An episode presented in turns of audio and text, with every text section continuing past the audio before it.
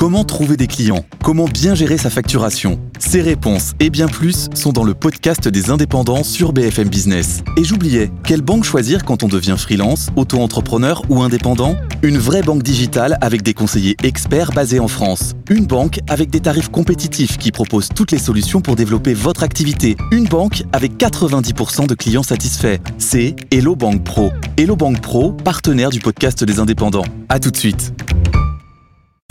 BFM Business et Tech Co présente De quoi je me mêle François Sorel.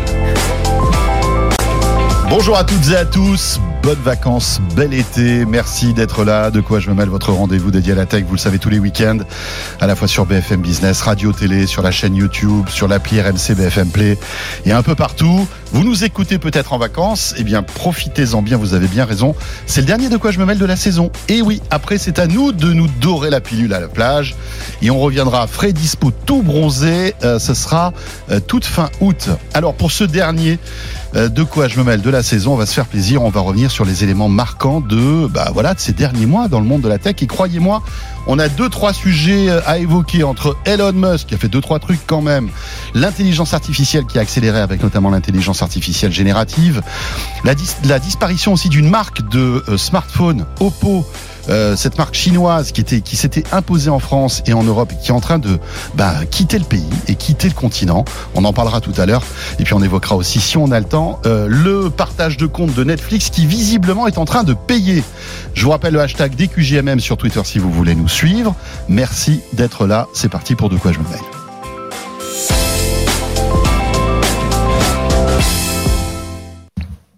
Remarqué, on a pas mal de choses à se raconter pour cette dernière.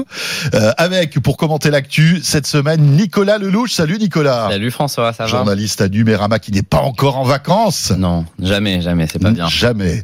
Un petit peu à Nice quand même. Un petit peu à Nice, évidemment. Oui, oui, au mois d'août. Voilà. Euh, Nicolas Lelouch, donc, et en face de lui, c'est JB de The E-Collection. Salut JB. Salut François. Ravi de te retrouver. Également. Toujours cool de t'accueillir dans De quoi je me mêle JB, vraiment. Toujours un plaisir de venir. The E-Collection, voilà, pour tous ceux qui ne connaîtraient pas cette chaîne YouTube, franchement déjà, honte à vous. Et puis, euh, deuxièmement, si vous êtes un fan de tech, euh, allez jeter un œil à ce que fait JB. C'est vraiment d'excellente qualité, comme on dit. Euh, voilà, tu me payeras après, ouais. petit Lydia, un petit on peu. Il y a pas de resto.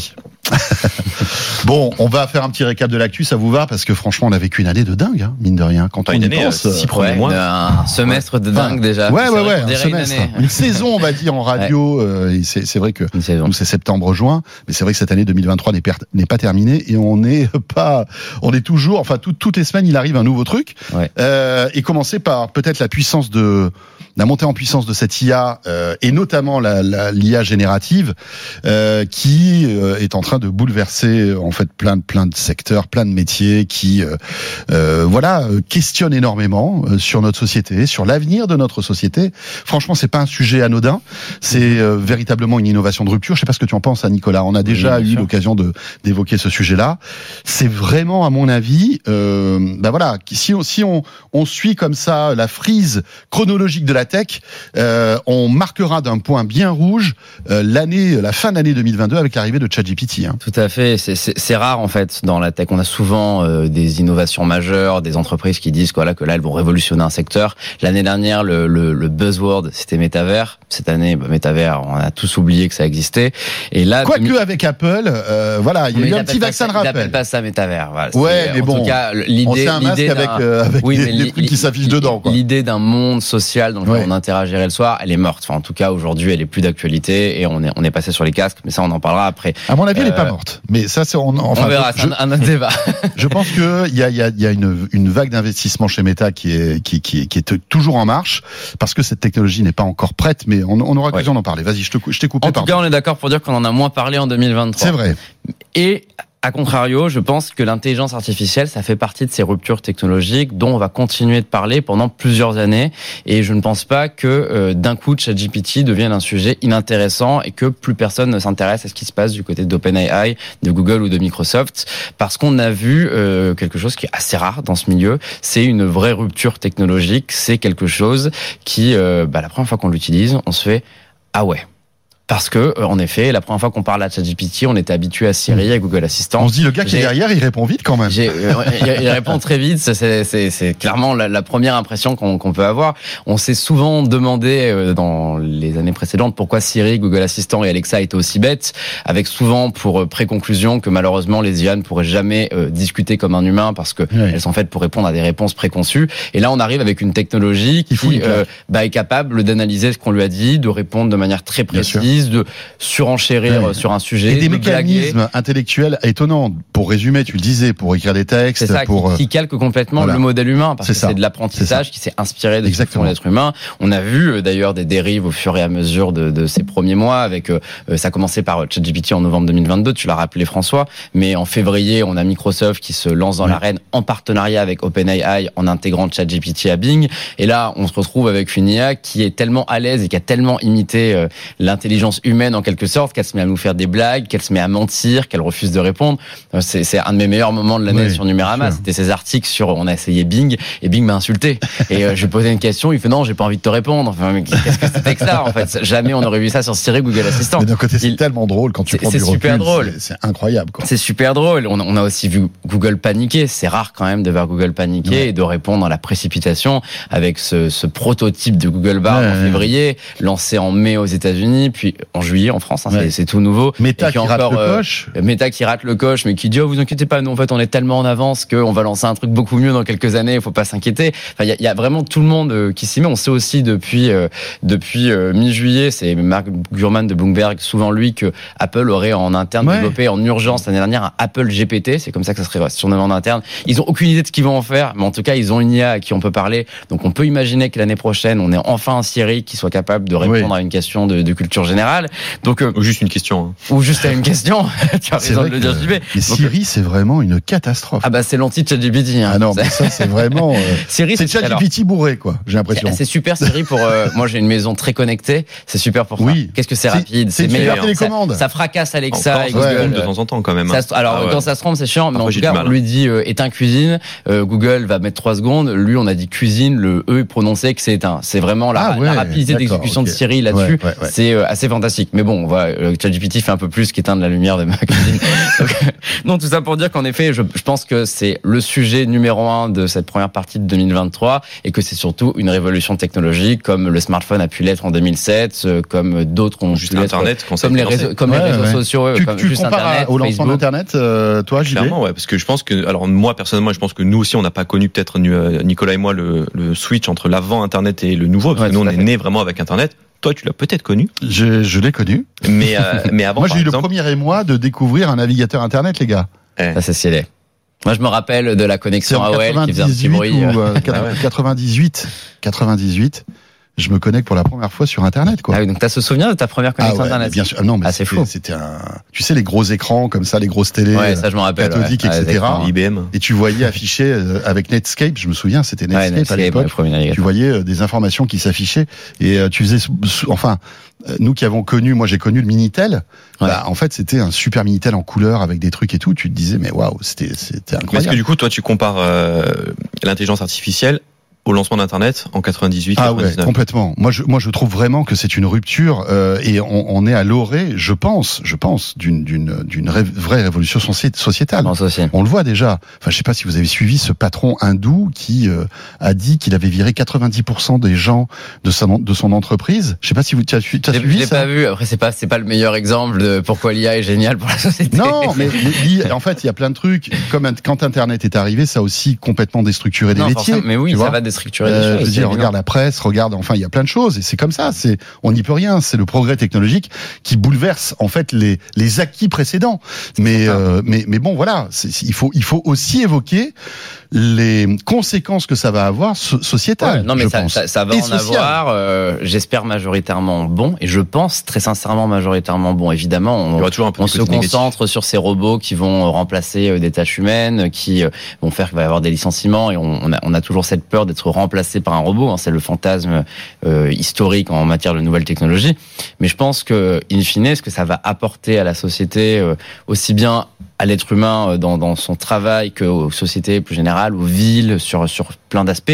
C'est assez révolutionnaire. Il va y avoir de plus en plus d'usages. faut rappeler quand même que l'intelligence artificielle n'a pas été inventée en 2022. Il y en a Non. toujours eu dans nos produits Bien sûr, bien sûr. qui génèrent des albums photos Oui, qui super intelligents. dans- en fait. On s'en Oui, en fait, on, on- on- tu, le- tu scrolles deux secondes sur TikTok, t'es en plein dans l'IA en déjà. fait, l'IA, par nature est silencieuse et c'est vraiment amélioré Mmh. avec le temps. Mais là, en fait, on a, on a cette forme d'IA générative qui va créer à notre place, qui peut discuter avec nous, qui rappelle beaucoup des films de science-fiction à l'Iron Man euh, avec euh, avec Jarvis par exemple. Et c'est c'est en cela qu'on a on a passé une étape et que maintenant que les gens savent que c'est possible. Et très sincèrement, j'ai pas honte de le dire, je pensais pas que c'était possible. Moi, il y a il y a encore Ouais. euh, six- 7-8 mois, j'étais vraiment convaincu que c'était un, un, un gap qu'on pourrait pas vraiment atteindre et qu'on verrait pas de notre vivant. Euh, donc je, Ouais, ouais, ouais, je pense qu'il y a, ça va y avoir des trucs très sympas. Mais euh, justement, pour continuer sur ça, euh, moi j'avais un peu peur que justement, par exemple, les étudiants aujourd'hui, bah, ils aient tout euh, à portée de main trop facilement, comme nous on l'a eu un peu avec. Internet à l'époque. Sauf que j'ai pu un peu discuter avec des professeurs dans euh, des facultés et autres qui euh, m'ont dit qu'ils voient très euh, clairement et nettement si un, un, un devoir a été fait 100% sur euh, ChatGPT, parce qu'ils savent que bah voilà, ça ils n'ont pas pris en cours. euh, cette formulation c'est euh, trop complexe, donc en fait ils voient à distance quand même que ça, Ouais. ça a été fait pas par un élève de, euh, de telle, de telle classe. Donc en fait, ça peut aider, mais ça va pas remplacer le Ouais. cerveau humain. Ouais, ouais, ouais. Parce qu'on a qu'il faut le toujours besoin de une aide. réfléchir. hein. Et euh, ça va juste, ça va Mais- être une aide comme on a eu Internet qui nous a aidés. Le truc, c'est qu'on est au début de ChatGPT. On est à ChatGPT, Chat- ChatGPT 4, mais euh, est-ce que demain, on n'aura pas encore une espèce de, de, de fluidité dans les propos qui feront que ça sera encore plus difficile de détecter euh, une, euh, si tu veux un texte écrit par l'IA que par l'humain.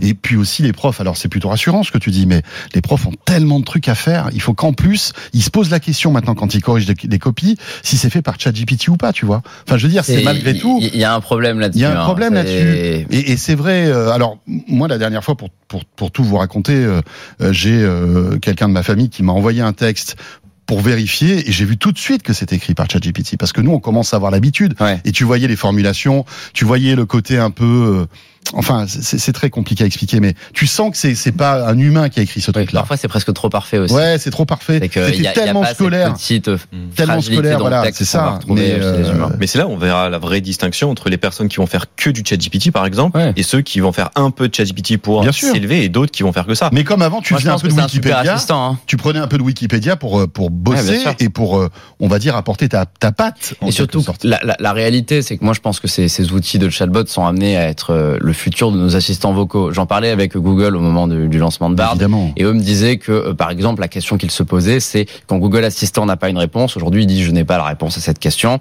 Et leur question, c'est est-ce que dans le futur, on n'aurait pas le rediriger vers Bard quand il n'a pas la réponse? Comme ça, il va faire une réponse. Ouais. Voilà, je demande à mon ami Bard et Bard répond.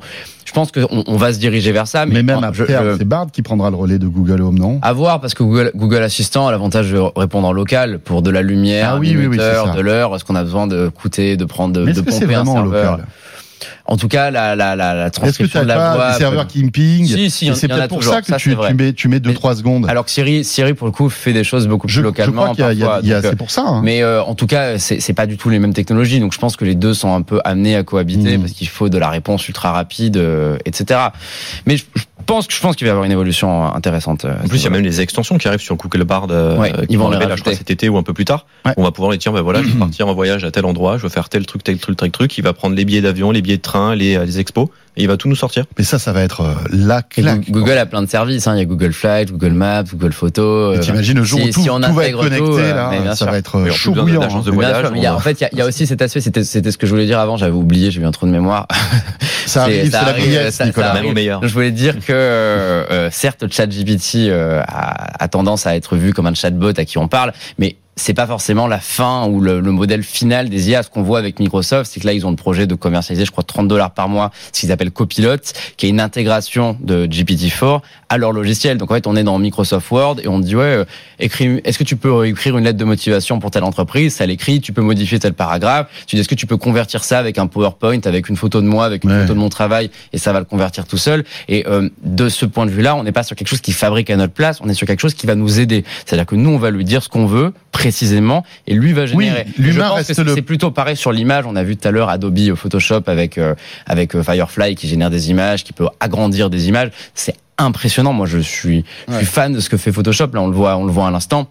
On a juste à lui générer, on dit vas-y, euh, mets, mets un autre sol, Ouais. euh, rajoute un animal et il va le rajouter et ça marche vraiment bah, super bien. Euh, à la fin, cette IA générative n'est pas amenée, n'est pas forcément censée faire ce qu'on fait à notre place. Non, mais c'est ça peut clair. nous Et puis- améliorer et là-dessus j'y crois mais tellement. Et puis il y a, il y a- il y a- il y a- enfin il y a des il y a des euh, des choses incroyables qui se préparent notamment dans la santé et qui qui continuent en fait d'arriver dans la santé parce que l'IA est enfin je, je- moi j'ai la chance dans Tech Co de recevoir plein de startups qui travaillent justement sur l'IA et la santé et on, on se prépare à vivre des révolutions. On va avoir des des médicaments qui vont arriver beaucoup plus vite des traitements ciblés pour certaines personnes parce que aujourd'hui euh, bah je sais pas on a un cancer on a tous à peu près le, la même thérapie mais demain, grâce à l'IA et grâce à la puissance de calcul et à l'intelligence, on pourra créer un, un- en fait un traitement spécifique pour chaque Mhm. personne parce qu'on aura identifié exactement ce dont euh, elle a besoin. Donc ça, c'est une révolution. Bien sûr que ça va augmenter notre société en quelque sorte, mais il y aura des, des, des conséquences sociales, c'est certain. Ça, mais c'est comme ça. Et puis on n'y peut rien de toute façon. Bien sûr. Euh, En voilà. fait, c'est- il faut l'embrasser. Hein, C'est- la pièce finale à une révolution technologique personnelle. Ouais, bien euh, qui est- je pense, euh, tu parles de la santé. euh, Je, pense- quand tu dis ça, je pense aux montres connectées qui captent énormément de données sur notre santé aujourd'hui. La réalité, c'est que nous, on n'en fait rien de ces données parce que on, on est au, ça nous dit quand il y a une urgence, mais on est, on n'a pas le niveau de connaissance pour mélanger tout ça et pour en définir Mhm. quelque chose sur nous. Demain, cette intelligence artificielle, elle va permettre de mélanger toutes ces données, de les interpréter, de conseiller des, des conseils nutrition, de dire ce qu'il faut faire en sport pour s'améliorer, parce qu'en fait, ça va être le cerveau Ouais. qui manquait pour relier tous ces éléments entre Est-ce qu'il n'y a pas des risques Et, euh, que ça se trompe Si, que mais c'est finalement, pour, c'est euh, pour ça que je pense que ça va prendre son temps. Et on voit bien que l'approche de Google par rapport à OpenAI, d'aller hyper lentement, de prendre son temps, de mettre un Ouais, milliard ouais. de disclaimers toutes les 10 secondes pour dire attention, Bard peut beaucoup se tromper, Bard invente. Donc euh, ça, Ouais, il y a marqué Bard expérimental. Bard, hein, Bard hein. expérimental. Donc, c'est Ouais, la- donc, enfin, donc on y va vraiment petit à petit. Il y a en effet des risques donné, que ça hein. se plante, mais euh, au fur et à mesure, enfin, il vaut mieux finalement un outil qui est approximatif que rien du tout et ouais. débrouille-toi avec ces données-là. L'IA, on arrête là, il nous reste 10 minutes. Je pense que Elon Musk mérite quand même bien 10 minutes de débat. Ou avec- deux heures et demie, je sais pas. Avec JB Nico quand même. Parce que là encore, hein, s'il y a une personne qui a créé euh, l'actualité, qui a fait le buzz, euh, qui a euh, énervé les gens, qui a aussi émerveillé euh, parfois, et c'est ça le, c'est ça la, la personnalité d'Elon Musk. Elle est tellement contrastée, tellement contrastée, tellement euh, Mhm. ambivalente, j'ai envie de dire, et, et paradoxale que, bah voilà, euh, on est obligé de l'évoquer euh, avec euh, là aussi une actualité incroyable. Hein. Oui, euh, 2023, c'est l'année où j'ai décidé de dissocier les entreprises Elon Musk d'Elon Musk. Parce qu'il y en a marre, en fait. Et je pense que toutes les personnes qui sont fans de Tesla, SpaceX devraient faire de même. On peut aimer ces entreprises qui sont fantastiques sans dire que Elon Musk est parfait et que c'est euh, l'entrepreneur de référence qu'on doit tous suivre. Euh, cette année, euh, j'ai listé tout à l'heure tout ce qu'il a fait depuis janvier 2023. Je suis allé- J'ai tapé Elon Musk Numérama. euh, on a une page où on liste tous Ouais, nos articles. ouais, Je suis allé au 1er janvier et j'ai remonté tout depuis. Euh, donc dans l'ordre, il a mis fin aux API de Twitter qui permettaient de partager des comptes. En tout cas, il les a vendus à des prix euh, tellement élevés qu'il y a plein de comptes qui ont dû fermer. Toutes les applications tierces qui ont fait le succès de Twitter, je pense à Tweetbot, Twitterific, qui, étaient- qui faisaient le succès, il les a fermés du jour au lendemain. Il les a même pas prévenus. Il a juste coupé l'accès. Il leur a pas répondu. Waouh. Euh, il a lancé Twitter Blue en France en de manière illégale parce que le prix est affiché sans TVA, ce qui est complètement interdit évidemment en France. Et il a fallu des mois pour que ce soit corrigé. Euh, il a boosté ses propres tweets aussi parce qu'il n'était pas content que Joe Biden ait eu plus de vues que lui sur un tweet. Donc du coup, il a changé l'algorithme pour que tout le monde voit ses tweets. Bon, ça, ils l'ont rectifié, ils l'ont changé un petit peu après. Euh, ils ont mis fin à la double authentification par SMS. En tout cas, ils l'ont réservé à la version payante. Ils ont mis fin au badge bleu des vraies personnalités et maintenant c'est uniquement payant. Les gens qui payent, c'est que les fans d'Elon Musk. Donc et maintenant, donc vous allez sur n'importe quel tweet, toutes les premières réponses, c'est des gens certifiés. Généralement des gens qui pensent tous pareil. Donc euh, bah on vit dans une bulle. Hein. Twitter est devenu une bulle avec une pensée quasiment unique. Il y a eu des films piratés, les Et puis pubs, n'importe qui peut avoir ce badge de certification, c'est ça N'importe qui peut l'avoir. Depuis peu, maintenant, les tweets sont limités par jour à ce qu'on a le droit de voir sur la plateforme.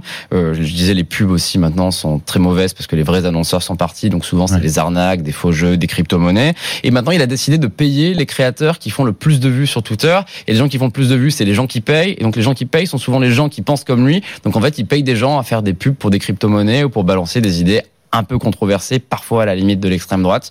Donc voilà, le bilan d'Elon Musk sur Twitter euh, en six mois, il fait un peu peur. Euh, et en même temps, bah, on adore tous Elon Musk pour Tesla. On veut qu'il installe une usine en France. SpaceX a encore battu des records.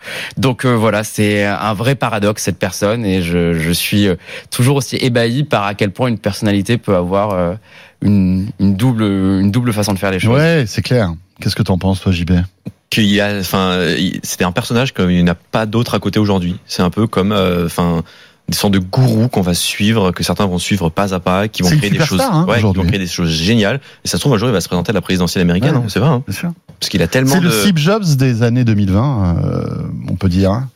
En tout cas, pendant longtemps, il donnait cette image. En termes de notoriété, en je fait, parle. Hein, pas Euh, de, en termes de notoriété, Ouais. oui, c'est devenu la référence. C'est la star ça. de la tech. Maintenant, euh, avant, avant, il était, il a longtemps été présenté comme d'ailleurs, en fin d'année, il y a la biographie de Walter Isaacson qui sort. euh, il a, c'est lui qui a fait la biographie de Steve Jobs. Il a fait la biographie d'Elon Musk. Et quand il a commencé la biographie, c'est parce qu'il le voyait justement comme le nouveau Steve Jobs.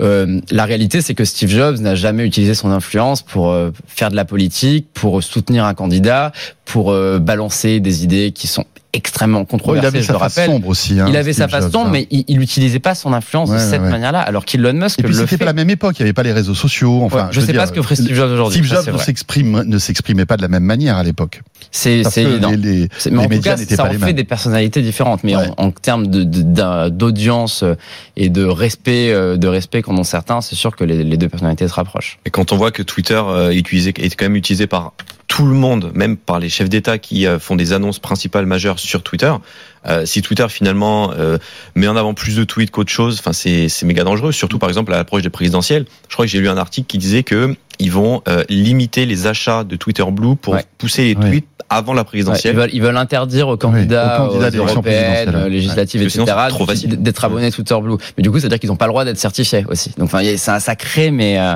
un imbroglio autour de cette histoire, euh, juste parce qu'il a décidé qu'il fallait vendre un abonnement. Mais enfin, c'est super bizarre. Après, euh, Zuckerberg fait un peu pareil sur la, la certification et tout ça avec Ouais. ce qu'ils ont lancé sur Instagram il y a pas longtemps. Tout à fait. Ouais. C'est certifier 17, c'est 17 17 euros en euros plus. Ouais. Alors, tu choisis ta certification soit sur Insta, soit sur Facebook. C'est ça. Parce que pour 17, tu peux pas avoir les deux. Non, Ce qui est débile. Ouais. Ce qui est c'est débile parce que c'est débile. la même, c'est le même compte. Ouais, mais il n'y a pas de petit profit, François. C'est euh, Je- J'en ai bien, j'en ai bien, non, j'en ai bien euh, peur. non, non, au, au final, cette idée de l'abonnement payant, oui, elle a, elle a fait euh, ses preuves. c'est- Mais, mais ce qui est aussi étonnant, c'est que, enfin, Snapchat aussi a fait un abonnement payant et ils ont euh, 6 à 7 fois plus d'abonnés que Twitter. Alors que pourtant, Snapchat, en termes d'utilisation, est sans doute Ça, c'est inférieur à vraiment la Twitter. grosse surprise. Donc, euh, ça cartonne la- l'abonnement Snapchat, Snapchat cartonne. Donc, en fait, le, le truc de Twitter, lui va, lui va nous dire, euh, il a lâché l'autre jour que Twitter n'a jamais été autant utilisé par seconde dans le monde dans Hmm. l'application, ce qui est une donnée qu'on ne peut pas mesurer parce que Apple l'interdit notamment sur iPhone. Donc le truc est complètement faux. Ouais. Il est inventé à 100% et ça a été débunké euh, derrière. Il, dit que Twitter Blue est un succès, que c'est génial, mais les cabinets d'analyse indépendants disent que non. Donc euh, c'est toujours très compliqué. de Ouais. Il y, a, il y a un truc que j'ai remarqué sur lui, il, fait, il le fait de plus en plus. Euh, parfois, pour ne pas donner son avis sur un sujet, mais il sait comment ça fonctionne. Il va répondre à une publication, par exemple, transphobe ou un truc d'extrême droite, Oui, il va oui, dire oui, que oui, Joe. Biden, tout ça, et il va répondre juste trois petits points ou concerning. Et en fait, ce qu'il sait, c'est que vu qu'il a modifié l'algorithme pour booster ses propres tweets, Ouais. pour booster les comptes certifiés, Ce qu'il a quand il fait ça, il ne retweet pas. Il ne donne pas son avis, il dit pas Mhm. qu'il est d'accord, mais il booste en fait l'audience d'un truc. Et il fait ça tous les jours. Ouais, ouais, c'est clair. C'est une influence quasi, enfin pas, c'est pas silencieuse, mais un peu, euh, un peu pernicieuse. Absolument, mais c'est c'est vraiment super mystérieux à quel point à quel point cette personne est capable. Et d'un autre côté, il arrive à Vivatech, il est très calme. Il va voir euh, Macron, il est très calme. Il dit non, moi je suis en faveur des régulations Ouais, européennes. Oui, il a deux, comment, il a, en fait, il a euh, vraiment. euh, En fait, ouais, je, je- je trouve que parfois, euh, désolé pour la comparaison, qu'il y a beaucoup de similitudes avec le comportement qu'avait Donald Trump sur Twitter, qui est de, en fait, euh, de déverser toute sa haine, de s'amuser sur Ouais. Twitter, d'en faire alors, un je jeu. qu'il est moins, il est moins virulent parce que c'est Trump. Heureusement, Trump, c'était heureusement, c'est pour ça que je suis vraiment. désolé pour la comparaison. Je, pense que Elon Musk est un peu moins virulent, mais quand même, parfois Ouais. ça se ressemble. Et puis bon, il, il tweet parfois des trucs intéressants et quand tu, quand, enfin quand il. quand Ouais, c'est ce que je dis, explique, c'est le paradoxe c'est Elon c'est Musk. paradoxe. Alors que Trump, c'était pas toujours très intéressant. Mais je pense que comme il a un peu quand même sur la fin été forcé d'acheter Twitter, euh, peut-être que maintenant il se dit bon bah je vais faire un, je vais m'amuser avec Twitter, c'est un, un terrain pense, de ouais. jeu, je vais voilà, je vais enlever Ouais, mais ça. bon, c'est un terrain de jeu à 40 milliards, Bah ouais. C'est ça le problème. ouais, 40 milliards. Et aujourd'hui, il y a Meta qui débarque avec Fred, qui va peut-être leur faire beaucoup de mal. Ouais, Threads qui n'est pas disponible en France et en Europe. Bon, ça, c'est une vraie erreur d'ailleurs. ouais. Ouais, mais alors d'après ce que j'ai compris, c'est pour se conformer euh, aux réglementations européennes et ça prend du temps. Donc euh, Ouais. voilà. Bon, là maintenant, ils parlent de 2024 hein, maintenant pour l'Europe. Ah. hein. Donc, euh, enfin, ils font, euh, ils, pour moi, un- vous savez, Meta a souvent fait semblant de ah, si ça continue comme ça, on va être obligé de se retirer de l'Europe pour faire pression sur l'Union européenne. Et je pense que là, c'est la même chose. Ouais, c'est complètement politique. Mais la réalité, c'est qu'ils sont juste en train de limiter les la possibilité pour Fred de battre Twitter parce qu'ils ont décidé de se priver d'un des plus gros Mm. marchés du monde et que c'est pour moi une très grosse erreur. Mais bon, en tout cas, il- ça, ça marche. Un mot sur le Cybertruck. Je sais pas si t'as- t'as- tu t'es un peu intéressé à ça. Ouais, mais il y a le premier Cybertruck qui est sorti d'usine Ouais, euh, ouais. la semaine dernière, je crois bien, euh, et Toujours Tesla, bien sûr. Genre, qui Tesla. avait quand même Bagnole annoncé incroyable, fin voiture, hein. 2019. incroyable. Donc, ouais. Et après, il y a une grande question est-ce que ça va arriver un jour en Europe C'est vraiment France là. Parce que c'est déjà très très gros. Mais c'est- Euh, vous trouvez pas que c'est une voiture de 1er avril? Si, si, complètement. On dirait un Lego. Ouais. C'est un truc, tu dis, mais ok, Mais c'est pense- super, bravo. Je pense Ouais, que c'est une bonne blague, Bonne ouais. quoi. Mais non.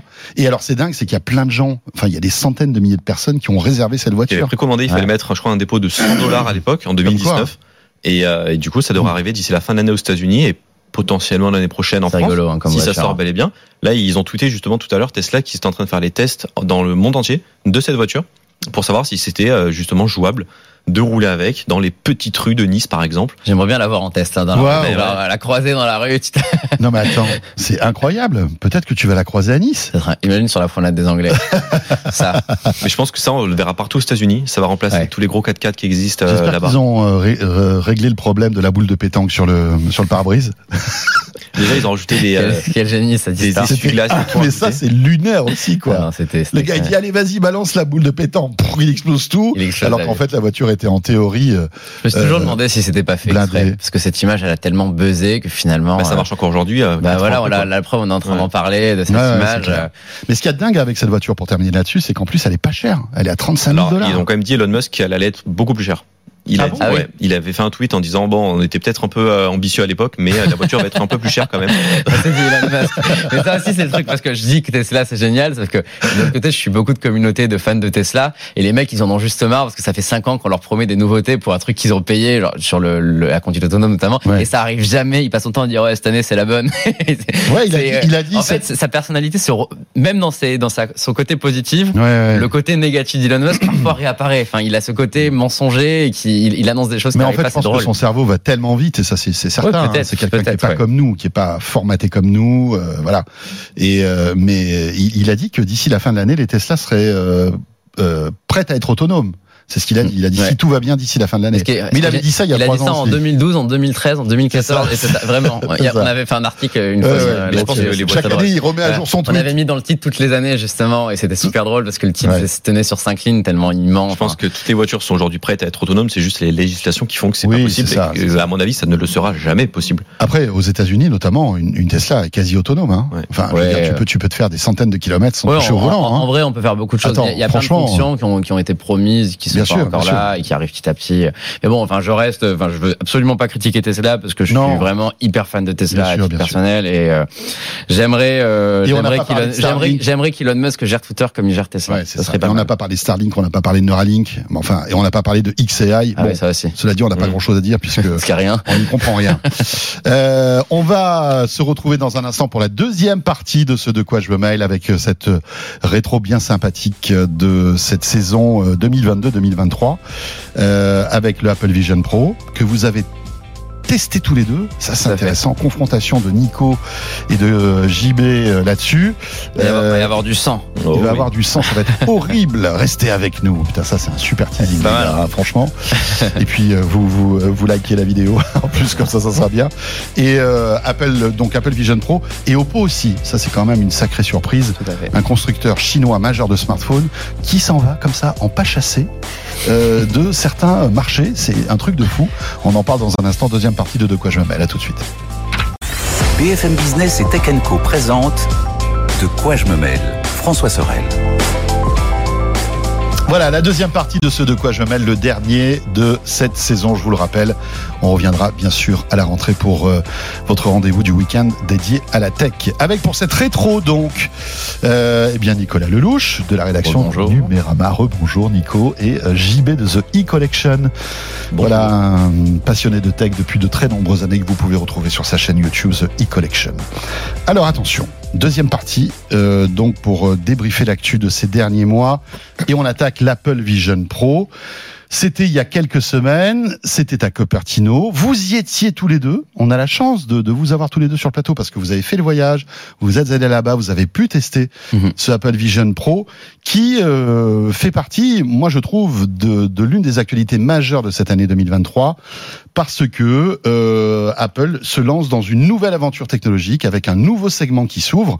Euh, et quand Apple, en général, s'intéresse à un nouveau segment, bah, un déjà, bah, tout le monde s'intéresse à ce qu'ils font, et deux, ça sent bon la réussite quand même. Après, c'est pas gagné. On se rend compte que euh, voilà, ils ont tiré très très tôt euh, dans cette technologie. Mais j'aimerais avoir votre avis puisque vous avez testé tous les deux ce Vision Pro. Qu'est-ce que vous en pensez? On commence par JB et puis après Nico euh, nous donnera son avis. Bah moi j'ai été très agréablement surpris par le casque euh, parce que de tester 30 minutes sachant qu'il sortira à mon avis peut-être pas avant fin 2024 en France voire même peut-être après d'après les dernières rumeurs et indiscrétions de Mark Gurman Il doit arriver quand aux États-Unis? Début 2024 Voilà. après c'est large hein, Il n'y a pas eu des rumeurs comme quoi il serait peut-être un peu décalé. Enfin, je, je crois qu'il y a des problèmes de production aussi. Ouais, il y, a- il y a de gros problèmes de production, paraît-il. mais euh, c'est entre janvier et juin 2024 donc euh, c'est loin Ouais, quand même dans un an, quoi. Ouais, minimum. Et puis en France, on, je pense On qu'on sait a même pas. vraiment le temps. Mais euh, mais c'est un produit euh, assez ovni quoi qu'on en dise parce que c'est ça ressemble un peu à pas grand chose de ce qu'on a vu un peu avant. C'est-à-dire qu'on va tout contrôler avec ses doigts, avec ses yeux. On regarde. On a un écran qui reproduit euh, son regard et son visage sur l'extérieur. On est euh, on est dans un monde virtuel ou dans un monde réel en tournant la petite molette juste au-dessus. Et, euh, et moi personnellement, j'ai vraiment apprécié l'expérience de euh, tester beaucoup beaucoup de choses à l'intérieur qui me disent que oui, je pense que d'ici 10-15 ans, ça va vraiment être la révolution et on aura tout ça sur notre tête, mais dans une version beaucoup plus euh, légère, moins chère et pratique. Euh, la démo que vous avez faite, elle était euh, complète, c'est-à-dire que vous aviez euh, pas mal de, on va dire, de- d'exemples de, de, ce que, de ce à quoi ressemblera une expérience du Vision Pro. On avait une petite dizaine d'applications, je crois, quelque chose comme ça. Euh, Donc le, en fait, le- l'informatique la spatiale qu'on qu'on explique, c'est-à-dire tu vois tes, tes écrans de, de, Mm. de tes Mac déportés, c'est ça C'est ça en fait. On regarde avec le visage par exemple une application et avec son petit doigt, on fait ça et on sélectionne, on sélectionne l'application, mais qu'on mette son doigt à droite, en bas, derrière, parce qu'en fait le casque a des, enfin le masque a des capteurs un peu partout qui permettent de capter les doigts et euh, puis on prend une euh, une application avec son doigt, on la met vraiment où on veut, Ok. vraiment comme dans Minority Report, Iron Man et autres. C'est euh, hyper euh, réaliste, je trouve. Je sais pas ce que toi t'en as pensé, Nicolas. Oui, je, je, je suis tout à fait d'accord. Euh, une, on a, on a tous les deux deux vidéos. On a fait tous les deux Ouais, une vidéo où on raconte l'expérience. Donc euh, de mémoire, on a on a fait À on a- retrouver on a- sur Numérama et, sur, sur, euh, euh, The E-Collection. E-Collection. Ça marche ou pas d'ailleurs en termes d'audience? Ouais. C'est des choses qui intéressent les de gens. gros succès. Ouais. Ouais. C'est Ouais. une des vidéos les plus vues de l'année euh, pour nous. Moi, c'est peut-être une des vidéos Donc les ça plus prouve vues quand même qu'il y a une appétence. Je- Complètement. je- on- on- enfin, c'est a aussi un indicateur intéressant. C'est un vrai indi- de, l'opinion Apple publique. aussi. Bon après évidemment, Apple, ouais, et puis mais- vous êtes, vous- enfin vous touchez quand même une, une, on va dire tout comme nous d'ailleurs, une cible plutôt sensible à la tech, mais malgré tout, c'est intéressant. Ah, c'est intéressant de voir qu'il y a eu, euh, il y a eu un aussi gros intérêt là-dessus. C'était le risque, hein, je pense, pour Apple. Le- la, la première mission qu'ils avaient, c'était de donner envie aux gens de s'y intéresser. La prochaine, ça va leur donner, c'est c'est d'arriver à maintenir justement cette, cette, cette envie. Et ça, c'est là où moi je suis un peu inquiet, euh, c'est que bah voilà, euh, JB vient de le dire, euh, ça sort début 2024 aux États-Unis, potentiellement fin 2024, début 2025 euh, chez nous. D'ici là, euh, il va falloir qu'ils lancent des nouvelles générations moins chères. On ne sait pas quand ça arrivera. C'est rare en fait que euh, on, on soit quasiment dans la certitude que dans les deux ans après l'annonce d'un produit Apple, euh, le produit est sûr de pas beaucoup se vendre. C'est quand même assez assez rare de les voir prendre ce pari. Euh, J'ai aussi été bluffé. Euh, parce que euh, j'ai testé beaucoup de casques de réalité Mais virtuelle. vous les et avez de tous testés en fait, que ce Ouais, soit j'en ai les testé pas mal. les, les le, HTC. le Quest Pro, moi, je l'ai beaucoup. Je fais partie des rares personnes qui l'ont aimé. J'ai vu tout le monde descendre ce produit, dire que c'était une Tu l'as testé catastrophe. toi, JB Non, j'ai pas pu le tester, non. C'est, euh, enfin, beaucoup de gens l'ont l'ont détruit, euh, notamment à cause de son prix qui était super élevé, tout ça. Et qui a baissé aussi de manière Et drastique. finalement, en ouais, fait. aujourd'hui, il est autour des 1000. Donc, si on compare aux 3500 dollars d'Apple, bah, c'est- ses données. C'est beaucoup d'argent, hein, 1000 euros C'est- aussi pour c'est- un beaucoup hein, d'argent, mais, bon. en tout cas, enfin, le produit en lui-même avait un vrai potentiel et je l'aimais beaucoup. Euh, ce qu'on voit avec Apple, euh, ce que je dirais, enfin moi c'est la nuance que j'apporte à ce que j'ai vu beaucoup sur euh, sur des premières impressions en ligne, c'est que beaucoup en fait j'ai l'impression que c'était une une découverte quasiment de la réalité virtuelle dans la description. Moi, je trouve que ce qu'a fait Apple, c'est qu'ils ont amélioré ce qui existait déjà. J'ai rien vu, si ce n'est la navigation avec les yeux et la main, incroyable. J'ai jamais vu euh, ça en termes de fluidité, c'est hyper naturel. Mais C'est-à-dire que, excuse-moi, je te coupe, comme ils ont révolutionné l'ergonomie des smartphones avec, iOS ouais. et le premier iPhone, tu penses qu'ils ont trouvé la clé de Ouais, la révolution de l'ergonomie de ce monde qui est un nouveau monde en fait, un nouvel OS, Ouais. qui est la VR, enfin en tout cas la réalité mixte. Bah, la navigation par la vision, ça me semble la bonne approche. Enfin, c'est un casque, euh, c'est des lunettes hein, pour de- par, par la vision et par les doigts. Par les doigts non aussi, parce, parce qu'il faut sélectionner. Mais l'idée, c'est que euh, aujourd'hui sur le MetaQuest, on a déjà la navigation avec les mains. Mais en fait, on met la main euh, devant euh, son champ de vision et en fait, on va voir sa main avec un pointeur bleu qui sort. On met le pointeur, pardon, on met le pointeur bleu sur une icône et on sélectionne pareil. Mais par contre, la main doit toujours être levée en l'air pour attraper des choses. Là, l'idée d'Apple, c'est que ben non, la main, vous la mettez dans votre poche, vous la mettez euh, posée sur le canapé, vous avez juste à regarder un endroit et ça marche tout seul. Et ça marche tellement bien que, en effet, je trouve que c'est une euh, vraie révolution. Après, sur le reste, bah, l'interface, elle ressemble beaucoup à celle de Meta, les applications ressemblent beaucoup à celles de Meta, mais ils ont deux forces, c'est leur écosystème. Sur le MetaQuest, eh ben, j'ai pas la possibilité de voir la photo que j'ai prise avec mon iPhone il y a cinq minutes.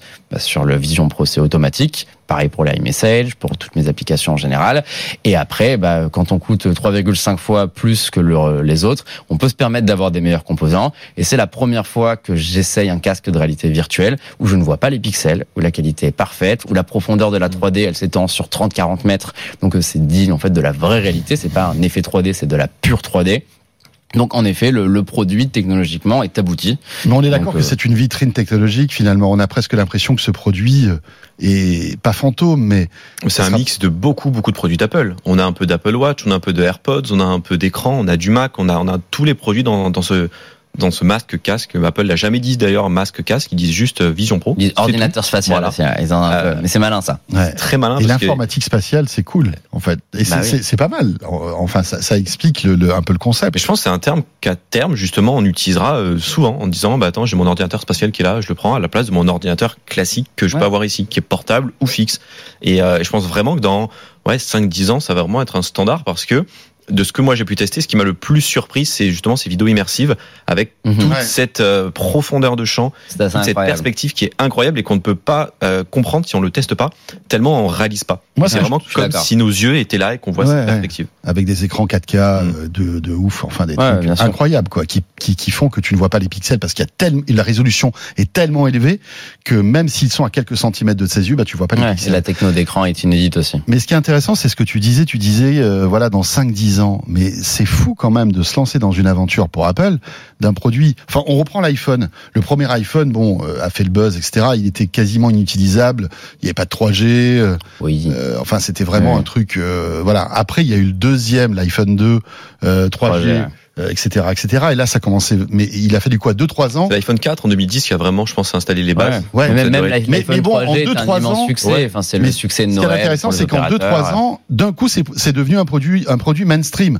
Ce dont on est sûr aujourd'hui, c'est que dans 2-3 ans, ce produit ne sera pas un produit Ça serait mainstream. peut-être même pas sorti. Oui, il sera peut-être même pas sorti partout. Mais donc, ça sûr. veut dire Ouais. qu'Apple a C'est évidemment, c'est inédit parce que dans leur si nous on le approche. dit, si nous on le dit, inédit. eux, ça fait des années qu'ils le savent, ils ont dû payer des études incroyables pour savoir jusqu'où ça va aller, combien de temps ça va mettre avant qu'on ait tout ça sur la tête, et ils savent que c'est dans 5-10 ans, c'est ce que tu dis. Ouais, et moi, ce que je trouve fascinant, c'est le fait de se dire, ben voilà, on appuie sur un bouton, et on, Ah, on, on sait pas trop quand on va y arriver, mais il faut y aller maintenant parce que euh, on sent que c'est une voie qui mérite qu'on qu'on s'y mette maintenant. C'est c'est fort. C'est, et ça leur très ressemble courageux pas, aussi. surtout. Mais je trouve ça très courageux. comme et, Zuckerberg euh, d'ailleurs. euh, ouais, ouais, tout à fait. Bah, Zuckerberg finalement est un des pionniers là-dessus. Après, euh, Et Apple, je est, pense qu'il est très, Apple très est meilleur heureux. pour vendre l'idée. Il est très heureux que Euh, Apple euh, investisse et se mette sur ce marché-là. Pour lui, c'est un gagnants, peu une hein. bataille. Enfin, les grands il- gagnants, c'est eux. Si le, le Quest 3 qui va être annoncé à l'automne euh, a un bon prix, enfin on sait qu'il a déjà un bon prix, mais qu'en tout cas qu'il il est bon, qu'il est, il est réussi du point de vue de la réalité mixte, euh, je lui prédis un immense succès à Noël. Et euh, même Meta, à mon avis, euh, ne, ne s'attend pas à un aussi gros succès. euh, Ouais, Je vois alors, ça je dès cette année. Moi, je verrais plus quand oui, le parce qu'il y a la, y a hype po- po- posée par Apple. Ouais, je suis pas à sûr. Je pense que la hype là, Je suis pas d'accord avec toi. petit à petit quand même. hein. Oui, ça va redescendre. En fait, ça- il va falloir qu'ils recommuniquent sur ce Je cas. pense que c'est trop tôt encore. C'est encore Ah, trop je tôt. serais pas étonné que ça fonctionne bien. Aujourd'hui, pour les 500 euros, hein. 500 euros pour un casque de réalité mixte. C'est les gens, les aujourd'hui, enfin, on peut se dire ouais, ça peut être un bon cadeau de Noël pour la famille. Euh, Ouais. C'est c'est pour jouer et ça sera toujours moins cher que le casque d'Apple. Euh, Enfin, c'est même sept fois moins cher, même plus. Je pense que c'est un peu trop tôt. Je pense qu'il faudra encore euh, attendre la miniaturisation de ce truc-là, parce que malgré tout, même si le Quest Pro est top, et on peut imaginer que le nouveau soit inspiré du Quest Pro, ça sera toujours un casque un peu Ça sera imposant. toujours un peu gros. Voilà, bon, enfin bref. Mais on verra, pas. tiens, ça va être intéressant Non, ça voir va être justement intéressant comment, comment ça va se bon. passer. Mais euh, je, pour pour terminer, je pense juste que le commun des mortels aujourd'hui, le grand public, il s'imagine qu'un casque c'est fait pour faire du métavers, pour faire de la VR, qu'on est tout seul dans, son- dans sa bulle et que c'est pas euh, c'est pas joli. Donc je, je pense pas qu'on est, enfin que dès cette année ça va relancer une mode. Je pense que ça va attendre qu'Apple sorte son produit, que les gens se disent ok c'est sympa parce qu'Apple a quand même cette force de dire que bah, ce qu'ils font ça marche bien. Et après ça va relancer la mode. Mais je pense que ça va pas être le cas avant un ou deux ans minimum que les casques comme tout ce méta euh, prennent un, un, un step up en, en vente. Mais ça va être la folie parce Ah, que moi, je sais pas si que vous avez suivi le truc. euh, en fait, ils devaient, ils voulaient en produire un million en 2024, mais en fait, ils vont en produire que 400 000 parce que les. Et au début, c'était plus qu'un million d'ailleurs. Ouais, Pendant longtemps, c'était plus qu'un million. Au moment du lancement, ils étaient un million. Et là, là, c'est encore. Là, on est à 400. Enfin, d'après ce que j'ai lu, c'est 400 000. Euh, ils vont, beaucoup, enfin, les hein. fournisseurs s'arrachent les cheveux parce que c'est un truc hyper compliqué à, à fabriquer. Hein, J'imagine Mhm. la supply chain, ça doit être un enfer. Les, les écrans 4K de Sony, je crois qu'ils ont du mal à les produire parce que c'est vraiment des trucs, euh, euh, enfin, de, de fou, quoi. Et, et donc, ce, ce casque va s'arracher. Parce que même à 3500 dollars, Ah bah, les 400 000, 400 ils 000 vont les vendre. hein. Non, mais oui, ils vont les vendre. Je suis pas inquiet pour eux. Mais le problème, ils- c'est que on, on peut vendre 400 000, un million d'exemplaires, c'est facile. Convaincre euh, la, la moitié, non, pas la moitié, allez, convaincre 10% des utilisateurs d'iPhone d'en acheter Ouais, un, ouais, ouais. ça c'est autre chose. Et c'est c'est là où le. le... Mais je bon, pense ils ont qu'on le peut temps. faire l'analogie avec l'Apple Watch, non? Ouais, clairement. Oui, Ça sans mis- doute. Ils sont perdus dès le départ, dès l'annonce. C'était sur euh, envoyer des, des tapes sur l'Apple Watch. Ils ont Ouais. tout supprimé. Et finalement, trois ans plus tard ou quatre ans plus tard, ils ont euh, revu les bases. Et c'est la santé, les notifications. Et, euh, et je pense qu'ils ont appris avec le temps. Et ils apprendront beaucoup avec le temps, avec Ouais, la ouais. je pense. Et je pense que l'Apple Watch n'aura jamais le succès d'un iPhone. Euh, parce qu'il y a des gens qui, euh, et moi le premier, j'ai du mal à porter des montres, j'aime Ouais. pas ça. Et il y a, il y a des gens comme Il y a ça. des gens en comme fait, ça, hein, absolument. Euh, et, et puis il y a des gens qui aiment bien, mais je pense qu'au bout d'un moment, c'est c'est quand même assez clivant. Ils montrent, tu vois, tu peux pas. C'est pas comme un iPhone où tu es, obligé en Ouais, smartphone, un t'es obligé d'en avoir un. Euh, la montre, tu peux t'en passer, mais mais c'est intéressant. Et je pense que La ce, tablette aussi, hein, finalement. oui, L'iPad euh, aujourd'hui, ça marche. Non, mais t'as raison. À terme, je pense que l'iPad. T'as raison, c'est pas plus. Ouais. C'est pas un produit indispensable, c'est clair. Euh, bon, Vision Pro, on verra bien hein, ce qui va se passer. Euh, Je pense que là, les développeurs doivent commencer vraiment euh, On va pas là. tarder à le recevoir là. Ouais. Ça, ça va pas tarder. Ah, les premiers envois chauffer, développeurs. là. Ça Ah, va, ça va être cool. Euh, dans l'actu aussi, euh, alors quelque chose d'un petit peu moins heureux, mais qui, à mon avis, mérite qu'on qu'on s'y attarde, c'est euh, en fait cette euh, cette frénésie des constructeurs chinois qui euh, de, de smartphones, hein, j'entends, qui depuis quelques années inondent le marché européen, les Xiaomi, les OnePlus, les Realme, euh, les Vivo, euh, j'en passe et des Honor. quoi Honor, etc. Honor, ouais. Huawei qui euh, s'en va gentiment parce que évidemment avec le ban US ils n'ont vraiment plus de sens de fabriquer des smartphones parce qu'il n'y a plus Google dedans. Mais parmi tous ces acteurs, il y en a un que j'ai pas cité, c'est Oppo, qui était sans doute celui qui arrivait à tirer le, le plus son épingle du jeu dans ce marché ultra concurrentiel, euh, qui investissait beaucoup d'argent, euh, qui a fait de, qui, qui, qui fait de très bons téléphones aussi. Il faut pas, voilà, faut Ouais, pas se donner la face. Hein. Les très haut de gamme d'Oppo euh, sont souvent des références en termes de photos, etc., etc. Et là, on a appris, euh, c'était quoi, fin d'année dernière, que Oppo euh, quittait l'Allemagne. Et là, ils sont en train de quitter la France. C'est-à-dire qu'aujourd'hui, vous allez sur le site d'Oppo, vous pouvez plus acheter un smartphone Oppo. Vous allez dans les boutiques des, des opérateurs ou euh, dans les dans les grands magasins, il n'y a plus de téléphone Oppo. Ou alors en Tout déstockage. Ou alors en vu, euh, déstockage. je- donc mes amis de Frandroid ont, ont vu un Oppo qui normalement coûte 400 à 79 euros bradé euh, pendant les soldes. Non mais Enfin, incroyable. Et Oppo est en train, en catimini, de quitter le marché européen. Alors ils sont toujours présents en Italie et en Espagne, je crois. pour l'instant. Mais qu'est-ce qui s'est passé? Bah, ce qui s'est passé, euh, c'est en effet un Parce peu, un peu inédit triste. cette situation. On n'a jamais vu ça. On a vu des constructeurs partir. On a rarement vu un constructeur sur la pente croissante partir. Et c'est là où ça change un peu. Euh, en effet, tu l'as dit, Oppo, ils se sont positionnés très rapidement sur le haut de gamme des constructeurs chinois, qui était une place prise par euh, Huawei. Donc au début, ça n'a pas très bien commencé. Et puis euh, Donald Trump est arrivé, il a donné un sacré coup de pouce euh, à toute l'industrie. Huawei est parti, donc Oppo a pu devenir le constructeur haut de gamme chinois, avec Xiaomi qui a pris entrée, milieu de gamme et tout le reste. Les autres, en effet, il y en a trop. Euh, on l'a, toujours dit on- on- quand j'étais sur tes, tes émissions pendant longtemps. J'ai toujours dit que euh, on pouvait pas avoir Realme, Vivo, TCL, OnePlus, plein de marques. C'était destiné à un moment ce marché à se bouffer. Mais Oppo et Xiaomi semblaient bien partis pour être les deux survivants. Et à terme, moi, je voyais le marché avec euh, 4-5 acteurs, Mhm. dont ces deux-là.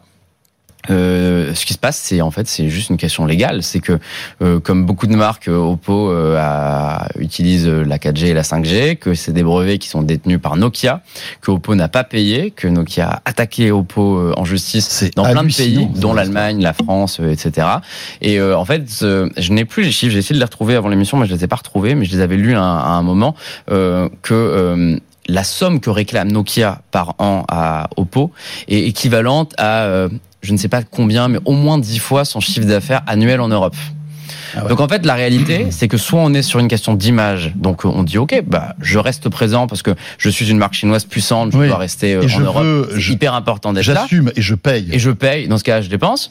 Soit on se dit, bah en fait, la réalité, c'est que l'Europe, c'est 2% de mon chiffre d'affaires, c'est la Chine qui me rapporte 70% de ce que je gagne, l'Inde et d'autres pays asiatiques. Qu'est-ce que je fous là? Genre, je vais pas me ruiner alors que je peux gagner de l'argent avec la Chine.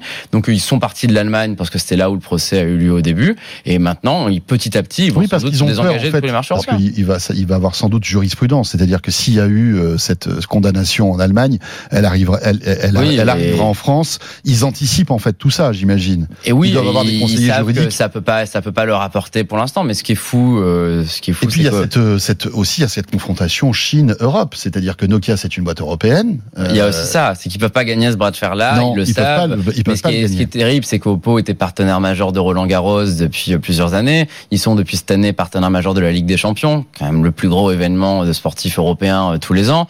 Euh, donc voilà, il est, les, ils, ont investi sont des partout, de millions pour rien. Ils ont investi énormément. Euh, tout semblait euh, avancer petit à petit, mais en bien. Ils ont déménagé leurs leur, leur locaux parisiens. Ils ont ils ont pris euh, une tour à la défense. Ils sont installés euh, en début d'année. Donc, euh, enfin franchement, même pour les équipes d'Oppo France, j'ai de la peine aujourd'hui parce que, enfin, elles n'ont rien vu venir. C'était, on leur a toujours assuré sur la question. Non, vous inquiétez pas sur les brevets, sur l'Allemagne. Enfin, il y a peu de chances que ça, ça nous concerne.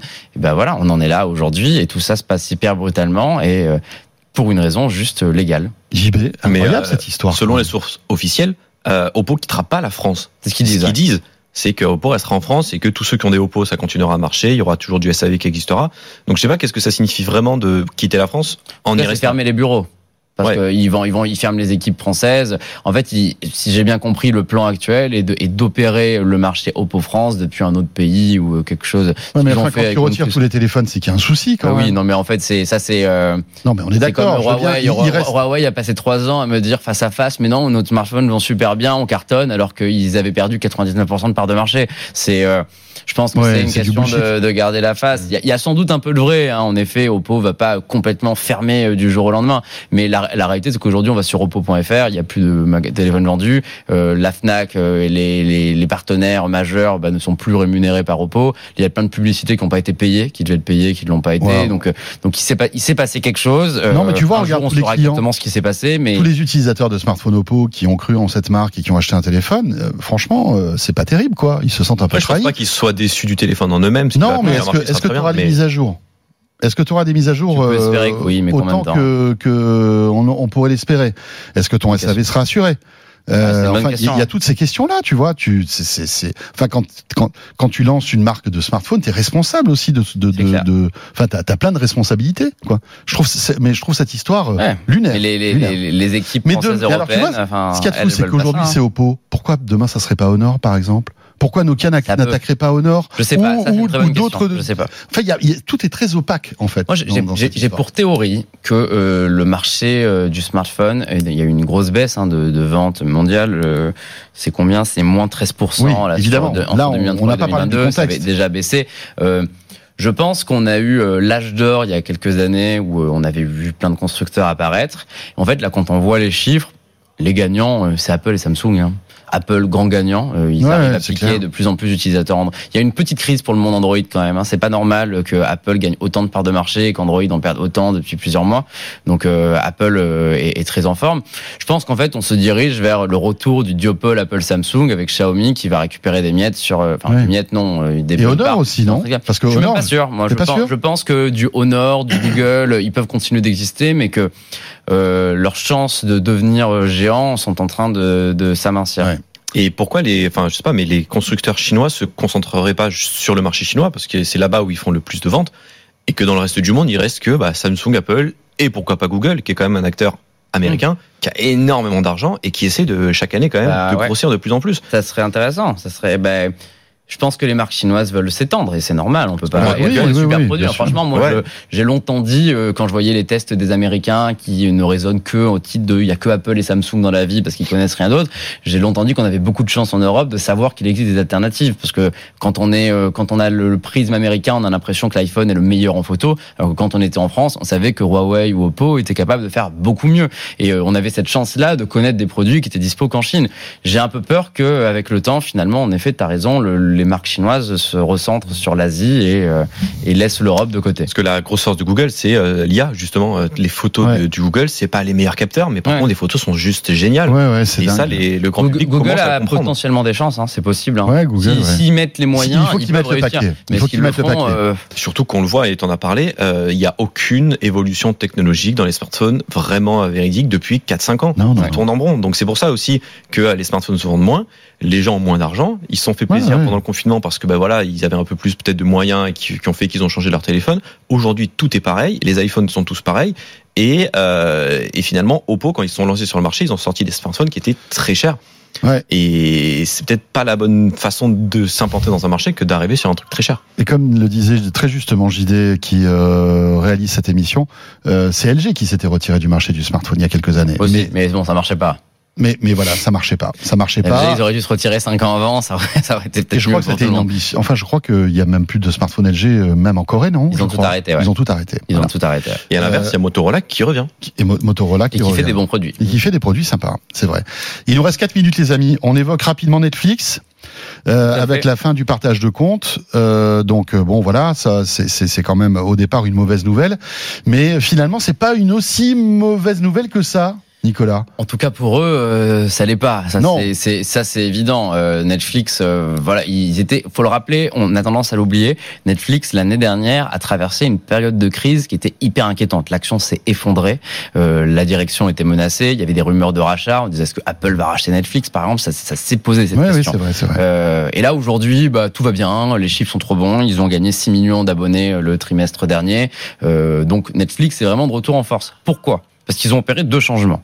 Le premier, c'est la publicité. Ils ont toujours dit jamais de la vie il y aura de la pub sur Netflix. Et en fait, ils se sont rendus compte qu'il a suffi de prononcer lors d'un appel avec les investisseurs, on réfléchit à une offre avec publicité Et pour que l'action s'envole. Ouais. Donc du coup, bah, ils l'ont lancé. La pub, ça rapporte de l'argent parce qu'il y a quand même pas mal de pubs dans cette offre-là. Et donc ça y est, ils sont repartis sur une pente croissante. Et les investisseurs leur ont aussi dit, il y a quand même un vrai problème avec ces gens qui squattent les comptes et qui payent pas. Donc Netflix a dit, on va leur faire plaisir. Et donc ils ont mis fin officiellement au partage de comptes et euh, ils forcent finalement les gens à avoir leur propre compte avec des petits messages qui font un peu peur. En mode, vous êtes pas chez vous, faut payer. Bon, la réalité, euh, si- je suis désolé si vous avez payé, c'est que c'est du bluff. hein. Si vous dites, euh, si vous cliquez sur "je suis en voyage", ça va vous envoyer un code par message. Vous mettez le code et Netflix va continuer de fonctionner. C'est pour l'instant pas du tout bien implémenté cette histoire, mais ça a fonctionné. Plus 6 millions euh, en un trimestre. Netflix euh, n'a jamais eu autant d'abonnés en trois jours Ouais, ouais. après C'est bizarre après parce que- la, la fin du partage de compte. Je te Donc, coupe. euh, c'est réussi. Je- J'imagine que tu es abonné à Netflix, ou je sais pas si tu partages tes comptes et tout, mais moi je le évidemment Partage un on peu, ouais. partage. mais moi mon compte 15 n'a pas été mon compte n'a pas été impacté en fait par ce par Non, je crois que c'est que sur télé. Ouais, je sais pas si c'est si, des- si les gens à qui tu le partages euh, Bah sur ouais. télé. Moi, j'ai des gens dans mon entourage qui m'ont dit je l'ai eu, euh, qui ont paniqué. Ouais. Et euh, Non, Moi, Moi, j'ai rien eu, tu vois, et pourtant j'ai des comptes un peu partout en France là, euh, enfin des mais Les accès. euh, j'ai pas eu de j'ai pas eu de de de je pense ouais, que ça dépend des gens. de enfin, vraiment. warning ou de choses comme ça ou peut-être qu'ils font ça par vague Je aussi. sais pas. En tout cas, il s'est déployé en France. JB Bah, sur moi, ce sujet. moi, j'utilise Netflix, euh, enfin Netflix. euh, pas, pas si souvent que ça parce que je trouve que les contenus sont un peu euh, tout le temps pareils. Donc bon voilà. Et, euh, et finalement moi je partage pas mon compte à non plus 15 milliards de personnes. Donc ça me concerne pas beaucoup, mais je trouve que tout ce que tu as dit en fait a 100% raison, qu'on peut toujours un peu contourner les, les, les lois en regardant ce qu'il peut y avoir par les mails, et surtout que Netflix, bah, finalement, a eu raison de lancer dans l'abonnement publicité, parce que ça rapporte, et qu'ils suivent tout ce que les investisseurs peuvent dire. Et euh, c'est un modèle économique comme un autre, hein. ils ont raison de le faire, ça marche. Ouais, ouais, c'est clair. Après, je j'ai jamais vu comment ça fonctionnait. S'il y avait beaucoup de pubs, par exemple, sur euh, sur la version euh, pub Alors, de j'ai Netflix. j'ai l'info, mais alors là, euh, je crois qu'il y a 20 minutes. Non, euh, s'il y a une pub toutes les 20 minutes à peu près et qu'il y a l'équivalent Je crois que de. c'est 4 minutes par heure. Ouais, j'allais dire 3, 3, 3 minutes par heure, mais ça doit être 4 minutes Ce par qui heure. pour les Ce qui est beaucoup, euh, hein, c'est pas ouais, mal. Hein. Mais par exemple, ce qui est très très peu par rapport aux médias américains qui eux sont à 18 minutes Ah de oui, pub par C'est heure. plutôt dans les standards de la télé française, mais du coup pour les pour les Américains c'est super bien. C'est vrai, et je pense que les, les Américains, finalement, 4 minutes de pub par heure, ils ont tellement l'habitude d'avoir 18 minutes que finalement, même en payant, ça doit Ouais. passer crème. Oui, mais C'est pas cher, hein. c'est c'est quoi C'est euh, 6 euros par mois Ouais, 6 Euh, Non, non, j'ai une bêtise. Si c'est ça, 6 Ouais, euros par c'est mois. ça. Cet abonnement, 5,99. J'ai eu un doute. ouais. il est pas en 4K le contenu. Non. Non, 1080. Voilà, donc en fait. Et deux on- écrans, tu peux le partager. Ouais. Mais bon, on En paye bonus. pour avoir de la pub et en plus on n'a pas la meilleure des qualités. Oui, c'est vrai. Oui, mais si tu compares, parce que là, ils sont en train de tuer l'abonnement essentiel partout dans le monde. Ouais. Donc, c'est-à-dire que là, dans quelques semaines, on aura le choix entre ça à 6 euros ou la même chose sans pub à 14 euros.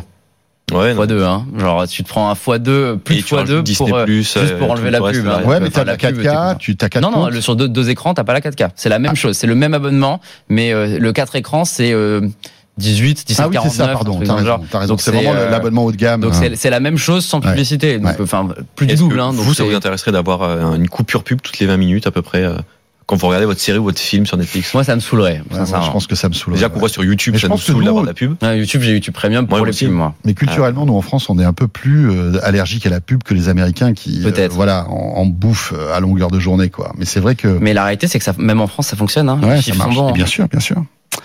Bon ben voilà, le partage de compte Netflix, peut-être allez-vous euh, en profiter pour euh, vous regarder plein de séries.